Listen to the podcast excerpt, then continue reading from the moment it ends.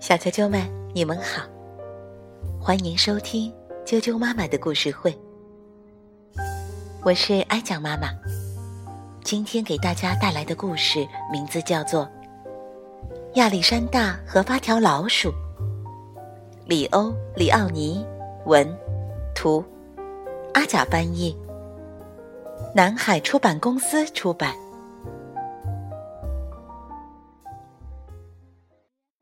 亚历山大和八条老鼠。来人呐！救命啊！有老鼠！连声的尖叫后，跟着是一阵稀里哗啦，杯子、碟子和勺子四处乱飞。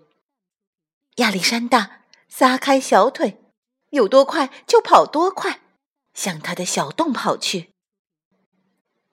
亚历山大。不过是想找一点面包屑而已。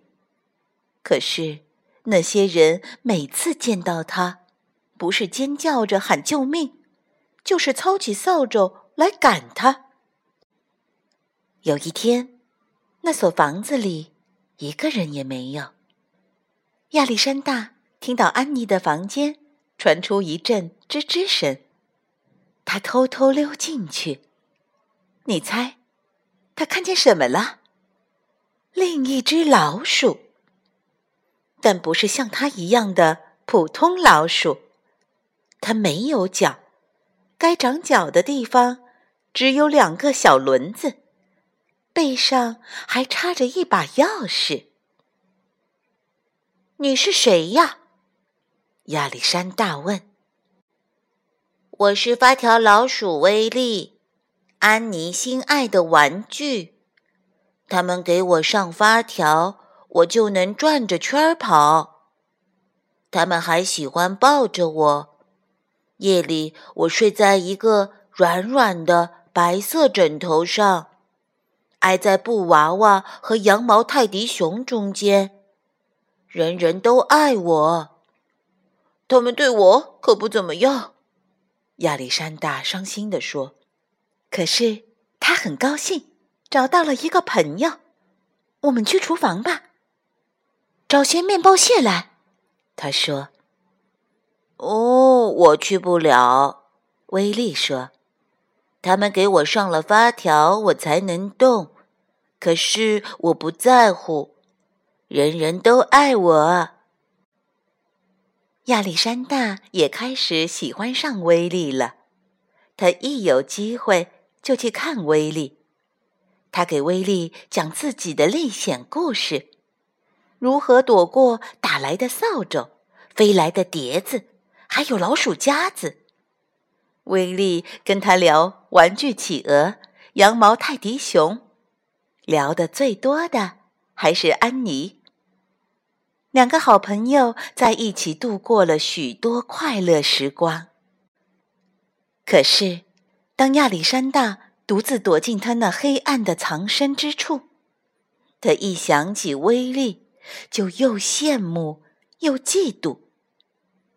唉，他叹气道：“为什么我不能做一只发条老鼠，像威力那样，被人抱着，被人爱？”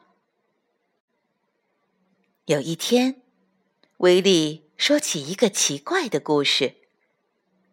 我听说呀，他神秘兮兮的低声说：“在花园里，就在鹅卵石小路的尽头，靠近黑莓丛的地方，住着一只魔法蜥蜴。它能把一种动物变成另外一种动物。那就是说，亚历山大说。”他能把我变成像你一样的发条老鼠。那天下午，亚历山大跑进花园里，一直跑到那条小路的尽头。蜥蜴，蜥蜴！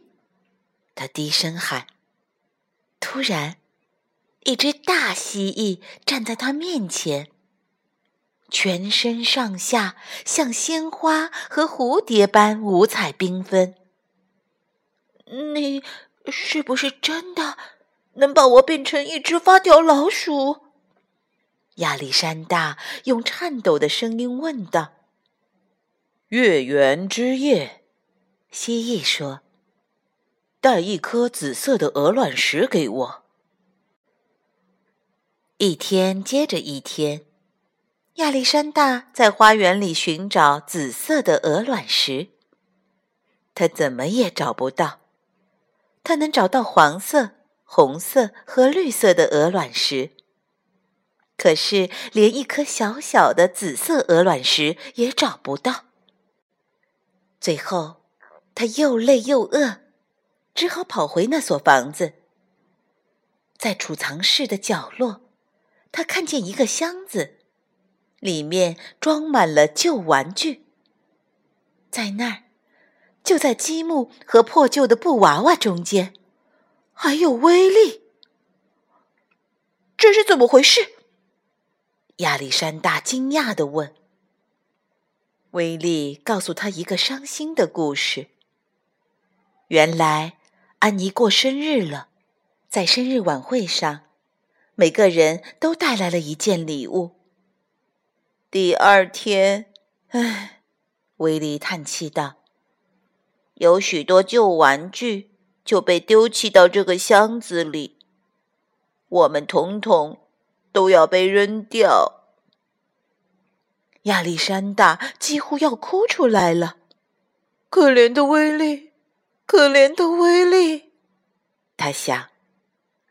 可就在这时，一样东西突然出现在他眼前，这怎么可能？是的，就是它，一颗小小的紫色鹅卵石。他紧紧地抱着那颗珍贵的鹅卵石，兴冲冲地跑到花园里。天上有一轮满月。亚历山大上气不接下气地跑到黑莓丛边。蜥蜴，蜥蜴，黑莓丛里的蜥蜴！他急匆匆地喊着。叶子一阵沙沙作响，那只蜥蜴就站在他面前。月亮圆了，鹅卵石找到了。蜥蜴说：“你想变成谁？你想变成什么？”我想变成……亚历山大停住了。接着，他突然说道：“蜥蜴，蜥蜴。”你能把威力变成像我一样的老鼠吗？蜥蜴眨了眨眼，一道刺眼的强光闪过，然后一切安静下来。那颗鹅卵石不见了。亚历山大跑回那所房子，有多快就跑多快。那个箱子还在，可是。可是，里面是空的。太晚了，他想着，心情沉重的回到墙角边他的小洞。什么东西在吱吱叫？亚历山大小心翼翼的靠近洞口，里面有一只老鼠。